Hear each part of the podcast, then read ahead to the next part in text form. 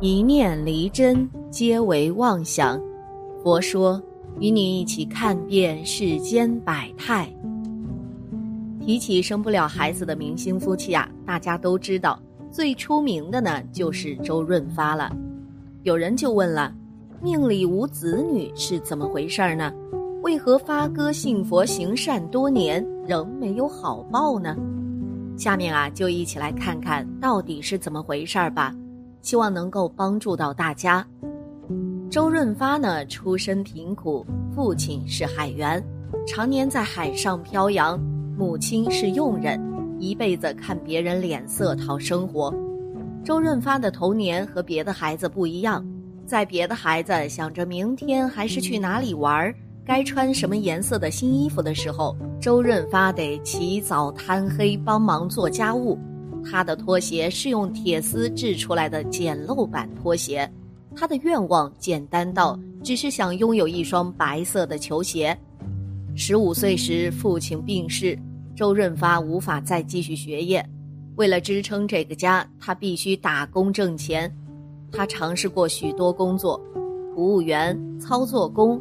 快递员、跑腿工等等，皆没有一份长久的工作。他年纪小，学历又低，他仿佛陷进被解雇的漩涡之中，工作不停的换呐，继而被不停的解雇。后来呢，周润发做了洗车工。某次有个客人开了辆豪车来洗车，老板便让周润发去洗车。周润发一辈子都没有见过这么漂亮的车呀，忍不住想摸摸方向盘，可车门才刚拉开，就被一旁盯梢的车主一把推开了。车主对着周润发怒吼：“像你这样的人，一辈子都开不起劳斯莱斯。”老板呵斥周润发，员工呢，当然不可能帮周润发发声了。周润发无地自容。也是到后来，周润发才知道这车是劳斯莱斯。这个人生中的小插曲，却改变了他的一生。十八岁时，周润发迎来了人生中的第一个机遇。当时，周润发陪同好友报名演艺训练班，虽然五音不全，起步也比较晚，但是也因为被院长看中，顺利进班。同时期的吴孟达、任达华都成为了周润发的好朋友，在那段日子里，他们总是一起跑龙套。周润发不愿意就这样碌碌无为了，他认为他必须吸引前辈们和导演的注意，这样未来才会有机会。于是他总是到人多的地方去守着，看到人来，他也不会一个劲儿凑上去，而是装作若无其事的和他们打招呼。就这样啊，周润发以一个不讨人厌的方式刷足了存在感。次年，香港无线电台需要一个白马王子，立刻就有人想到了周润发。跑了两年龙套，周润发终于接到男主角的剧本了。为了能够更好的诠释角色，周润发坚持不用假景，不用替身，即使是臭气熏天的粪坑。他也二话不说往里跳，在拼命努力下，工作也有了起色，接连饰演了《上海滩》许文强、《英雄本色》小马哥、《赌神》高进等一系列红遍大江南北的角色。很多人好奇啊，他出道这些年以来究竟赚了多少钱呢？有媒体估算十三亿，还有媒体估算二十三亿。更有媒体估算三十四亿，然而他们都猜错了，答案是五十六亿。如果你有五十六亿港币的身家，你会怎么安排呢？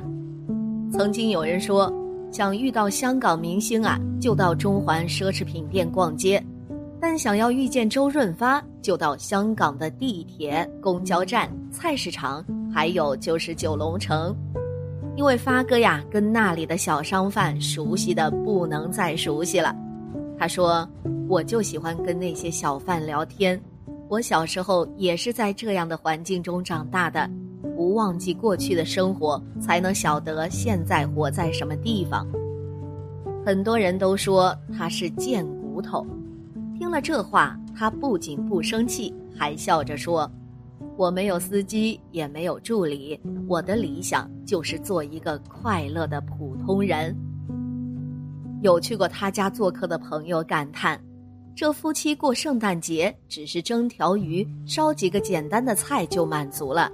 他家的家具都是旧的，电视机都已经用了十几年。他对自己呀更是狠心。”一个月就用八百块零花钱，直到二零一四年，他用的手机还是老款诺基亚。他说：“我到现在为止啊都没用过智能手机，因为觉得自己不需要，手机能打电话联络人就好了，不需要太多功能。”后来诺基亚坏了，他又拿妻子淘汰的旧手机继续用。而他六十岁生日时花甲之年。本该大操大办，可他呢，只是和妻子找了个小餐馆，再加上一个小蛋糕，就算过完了。网友们看到照片呢，都觉得好寒酸呐。为什么这么抠门？他究竟打算把钱花到哪里呀？十年前，演员任泉也感到疑惑，任泉忍不住问了：“发哥呀，你赚这么多钱给谁花呢？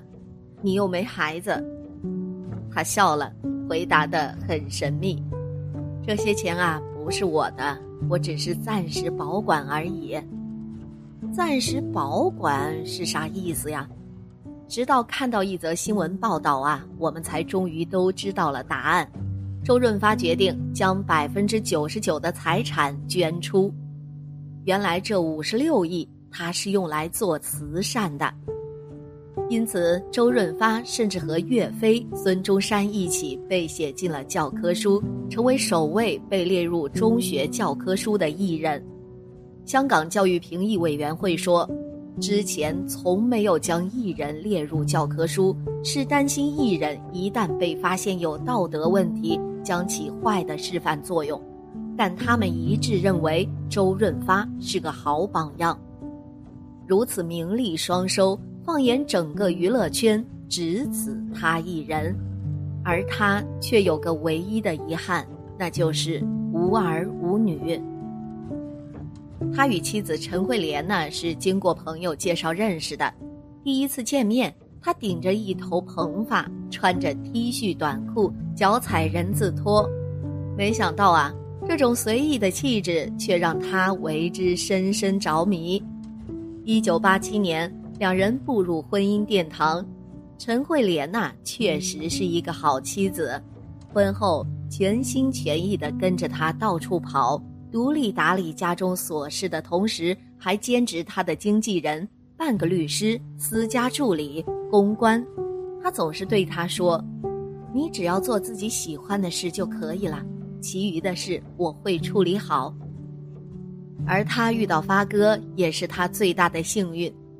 他说：“上天赐给我最好的礼物，就是让我成为周润发的妻子。”的确如此啊！婚后呢，发哥就上交财政大权，除了零花钱，所有片酬悉数上交。而发嫂曾说过，他一个月的零花钱就八百块。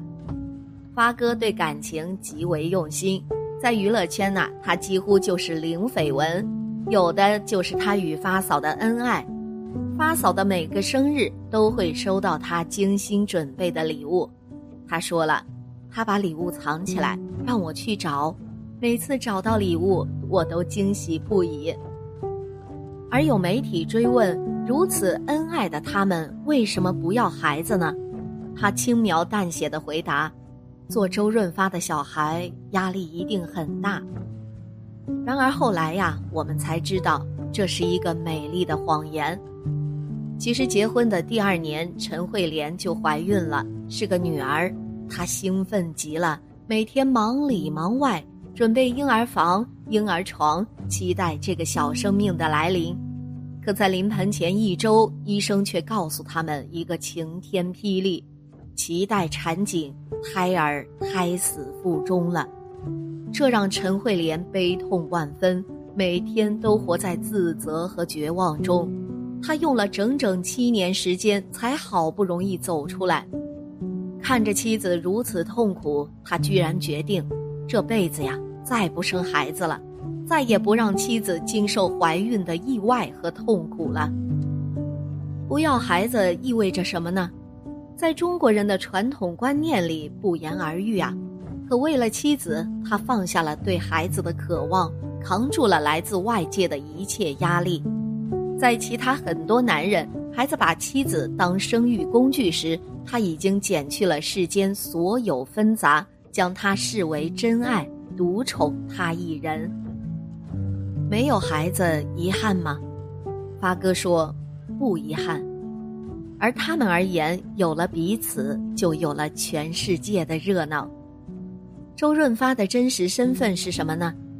我们都知道，周润发知他一代影帝，却不知他侠义热肠。